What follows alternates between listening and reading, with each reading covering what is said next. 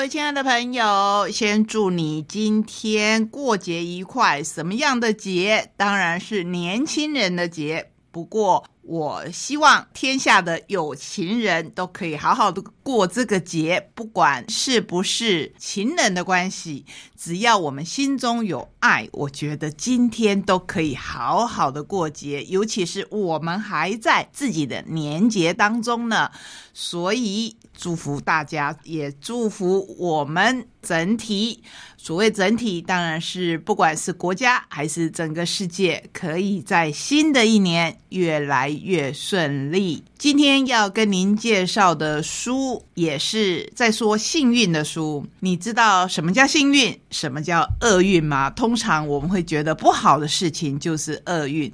如何把不幸运的事情都看成幸运，或是如何把幸运的事情背后的，我们常常说祸福相依，对不对？那如何把幸运的事情处之泰然，让我们用豁达的心来过平常的日子呢？今天我们的选书非常的特别，这一本书应该是作者给大家的祝福。也是我们节目要给大家的祝福，所以就跟大家随意来聊书吧。我们会聊各式各样的书，有些书真的很深奥，有些书是我自己都不太懂的。不过，相信在跟您共读的过程当中，我自己也会得到新的体悟。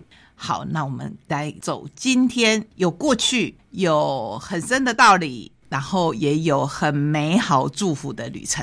各位亲爱的朋友，我是齐轩，欢迎来到我们懒得出去，在家看书的选书。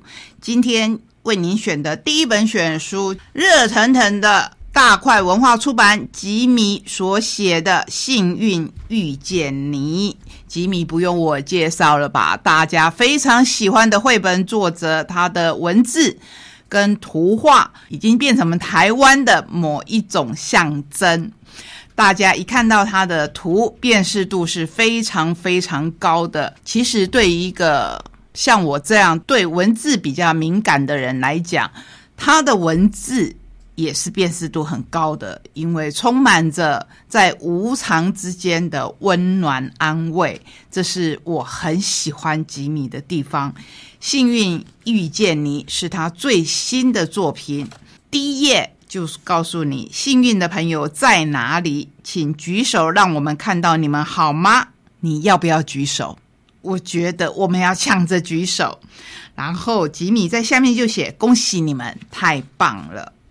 幸运遇见你，我常常觉得自己很幸运。你呢？是哦，还不都是因为我在造你？为什么会有下面这个回答？是因为有一个小孩，他抱着一只猫，这只猫就象征幸运。我们知道吉米他习惯在左边提问，然后在右边可能会有回答。右边我们看到这个小孩说：“如果幸运之神可以一直眷顾着我，那该有多好！”猫咪也就是象征着幸运。他说：“别做梦了，我是不可能一直陪在你身边的。”这在提醒我们，幸运要靠我们自己的心态。所以，从第二页开始，我们不断的看到吉米在告诉我们什么叫幸运，什么叫厄运。他在等待，等待幸运。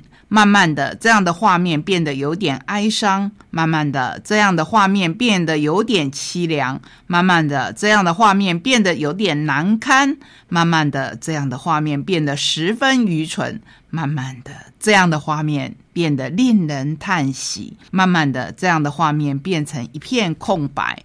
所以，本来是绿意盎然的，中间坐着一个小女孩。可是，当我刚才念右边的这些文字的时候，其实她。背部是空白页，就是这样子一点一滴的，让我们看到什么叫做幸运，什么叫做厄运。起先好像吉米会给你答案，可是到后来，我相信你自己就会有答案。比如说，看到一个小女孩坐在一张高高的椅子上，上面是蓝天白云，下面是花草缤纷。她说：“想谈心来了朵小白云，真幸运。但是话不投机，说没有几句话，他就飘走了。整个下午，他被太阳晒得又红又肿，还中暑昏倒。那你觉得这是幸运还是不幸呢？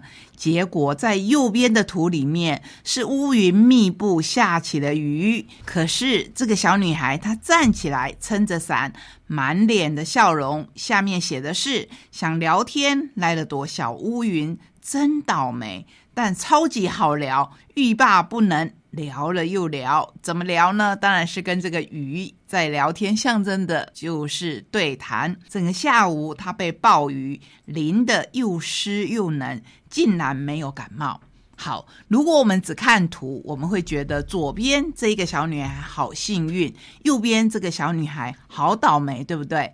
可是透过吉米温暖的文字，我们就会知道什么叫做幸运，什么叫做倒霉。其实没有一定的答案。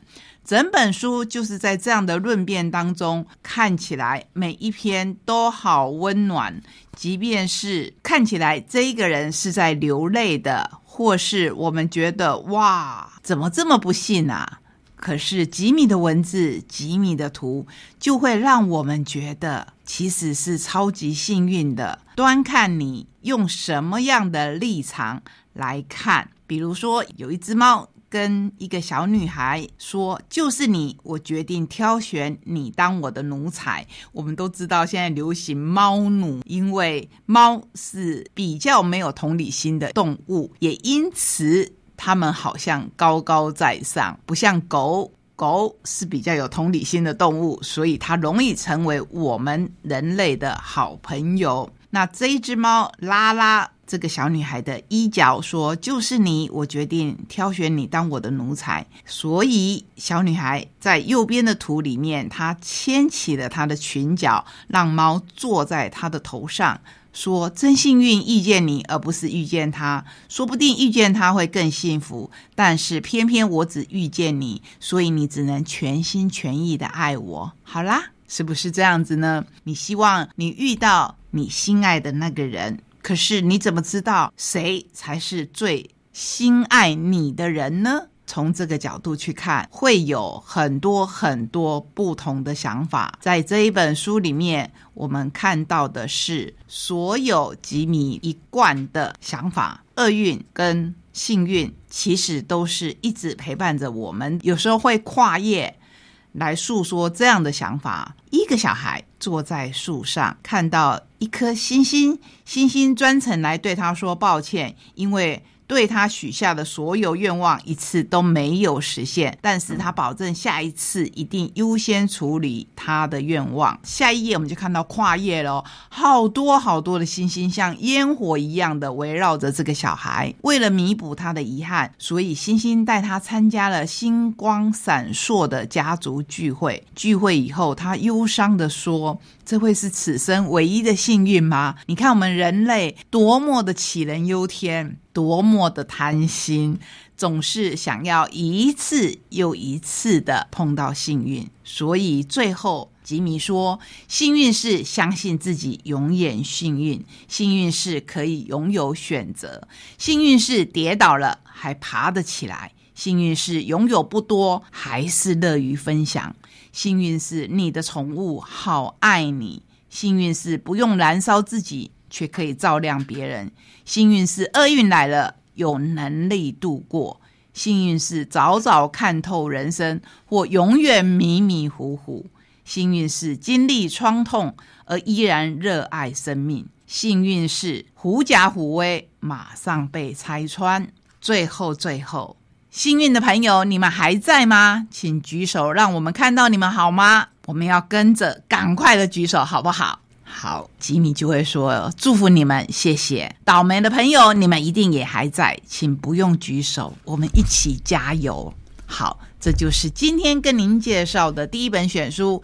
幸运遇见你，我也要说幸运的在空中跟您分享这一本书，非常非常的开心。接下来要跟您介绍的一样是由大块文化所出版的一本无字天书，也就是一本给大人看的完全没有字的绘本。这一本绘本我要很谢谢上周访问的幸运小豪，他帮我先看过这本书，因为我真的看不懂，所以我要请绘本作家帮我解读这一本书。经过他的解说，哇，我觉得这一本书。真的非常的有趣，它叫做博物馆。首先呢，是看到一位先生，他开着车，看到远远的地方有一座建筑，像是博物馆，所以他就走进去看了。走进去看的时候，起先我们也觉得没有什么稀奇嘛，就是一些画啊。然后他看到了一位女士拿着一个鸟笼，里面还有一头鹦鹉。越看呢，他就觉得越奇怪了。哎，前面有一扇门，推开进去以后，他看到的是什么？他看到的是自己，耶，他看到了自己开车的路线，来到这一座博物馆。越看越奇怪，越看越狐疑，然后才看到，哇，原来我自己就是在这一个画中的人。所以这是一本奇幻的绘本。那他如何能够？把自己从这个博物馆，或是从这一些画里面走出来，就是这一本非常魔幻的绘本所带给我全新的感受。你可以去看一看这一系列大人的绘本，我觉得是近期内大快出版，很好看。大人可以来看看各式各样的书，因为小豪的关系，他教我怎么样来看这一本绘本。我觉得这样的交流很好，让我看得懂。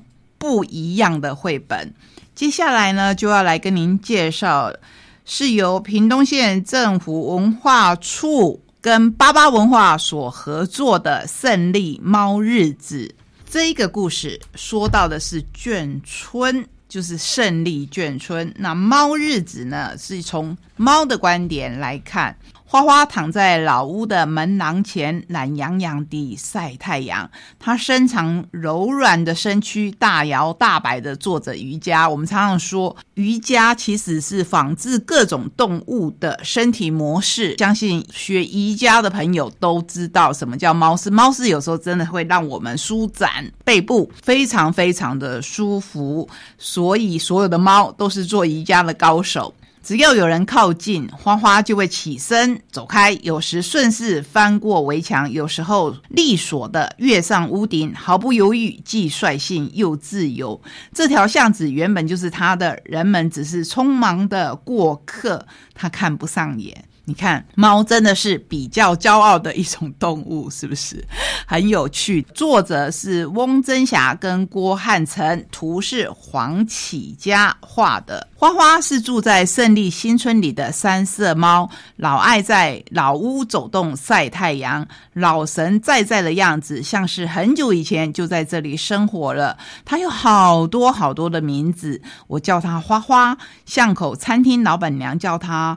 发发开书店的作家叫他菲菲，游客们整天喵喵喵喵的讨好他。人们总是先认识花花，才认识这个村子。花花把所有人的心都串在一起了，跟着这一只名字很多的猫，看见。眷舍院落间最单纯的美好，眷舍就是眷村里面的这些房舍。当然，因为时代的演进，眷村慢慢慢慢的减少，甚至有一天可能会消失。所以，让我们珍惜这样的日子吧。这是今天跟您介绍的选书，你可以把它归类为绘本，你也可以把它归类为亲子共读的好书。不管是什么样的书，希望都带给。你非常美好的时光。